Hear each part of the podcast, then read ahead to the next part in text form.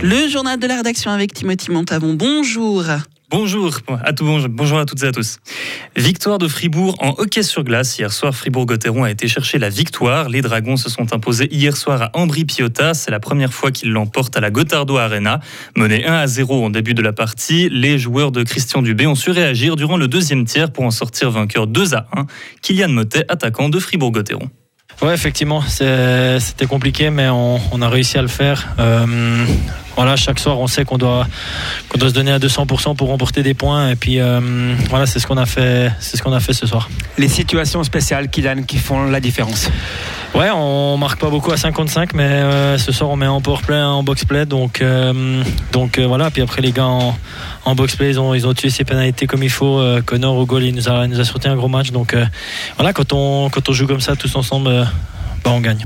Pour leur prochain match, les Dragons accueilleront Ajoie ce soir dès 19h45.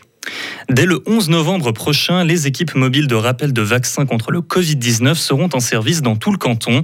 Le but de la démarche est de faciliter l'accès à la nouvelle dose à celles et ceux qui en ont le plus besoin, à savoir les personnes âgées ou atteintes de maladies chroniques respiratoires. La vaccination de rappel est déjà disponible sur inscription dans les centres cantonaux de Bulle et de Fribourg, à condition qu'il y ait 4 mois d'écart entre votre précédente dose ou la dernière fois que vous avez attrapé le Covid. Le tonnelier a été sacré restaurant historique de l'année 2023. L'établissement bullois a reçu ce prix hier. Le jury composé d'Icomos Suisse, Hôtellerie Suisse, Gastro Suisse et Suisse Tourisme a salué le décor exceptionnel de ce restaurant, un véritable joyau selon Serge Rossier, chef du service des affaires culturelles de la ville de Bulle. L'intérêt de ce bâtiment, d'abord, c'est un des cœurs politique, historique, culturel de la ville de Bulle. Euh, il a eu de grandes années et puis finalement aujourd'hui cette restauration en fait un joyau au début du XXe siècle d'une période art nouveau où on a véritablement des décors peints qui sont tout à fait exceptionnels dans le canton pour cette période-là.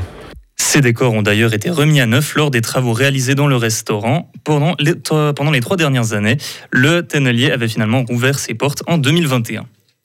La crise énergétique va durer des années, avertit Guy Parmelin. Il incite également la Suisse à produire plus d'énergie, notamment renouvelable.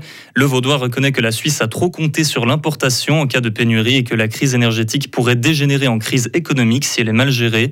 Mais l'espoir subsiste. La campagne pour économiser l'énergie lancée par le Conseil fédéral porte ses fruits, selon lui.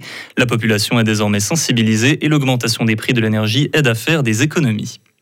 Les partis politiques suisses lancent leur campagne pour les élections 2023. La journée du PLR se tient aujourd'hui à Berthoud, dans le canton de Berne. Ils aborderont les sujets des retraites et du système fiscal. De leur côté, à Ruisbull, dans le canton de Lucerne, l'UDC veut empêcher un nouveau virage à gauche dans un an et soutient que la politique environnementale actuelle est une folie climatique. Les Verts à Winterthur et Verts libéraux en vision conférence tiennent eux aussi leur assemblée. Les premiers entendent rendre le marché du travail plus accessible à toutes et à tous. Les libéraux, eux, discuteront principalement de l'environnement. L'enquête progresse sur les documents secrets défense gardés par Donald Trump. En août dernier, les agents du FBI avaient perquisitionné le domicile de l'ancien président des États-Unis et y avaient trouvé près de 11 000 documents confidentiels. On sait désormais que beaucoup d'entre eux concernent les méthodes d'espionnage américaines contre la Chine ainsi que des infos sur l'armement iranien. Emporter des documents de ce genre après la fin de son mandat est une grave infraction de la loi. Malgré tout, Donald Trump n'a toujours pas été inculpé. La cueillette de champignons est exceptionnelle cet automne. Un été chaud suivi de pluie et d'orage, le climat, a, le climat a été parfait pour les faire pousser. Yvette Louis de Grelet est une mycologue, une spécialiste des champignons. Elle a découvert la passion des champignons pendant sa retraite avec Olivier Hauser, mycologue lui aussi. Elle a créé en 2019 un sentier didactique et une exposition de champignons dans la forêt de Lachanéa à Montagny dans la Broye. Dans cette forêt, spécialement, il y a beaucoup de champignons. Je pense que c'est quand même dû plus d'une trentaine d'années, elle était réserve. Donc les gens n'allaient pas ramasser et il y a énormément d'espèces que je trouve pas ailleurs. Et puis cette année, la saison est courte, mais c'est quand même une très très bonne saison de champignons parce qu'on trouve des champignons qu'on n'a pas vus depuis bien quelque temps. L'année passée, c'était moins bien par contre. Il n'y avait pas beaucoup. Parce que des fois, vous allez dans d'autres forêts? Oui, oui, oui. Alors, euh, je tourne tous les jours dans une autre forêt. Nous avons rencontré Yvette Louis dans la forêt de la Chanéa. Elle nous donnera de nombreuses informations intéressantes sur les champignons dans notre éclairage de 7h30.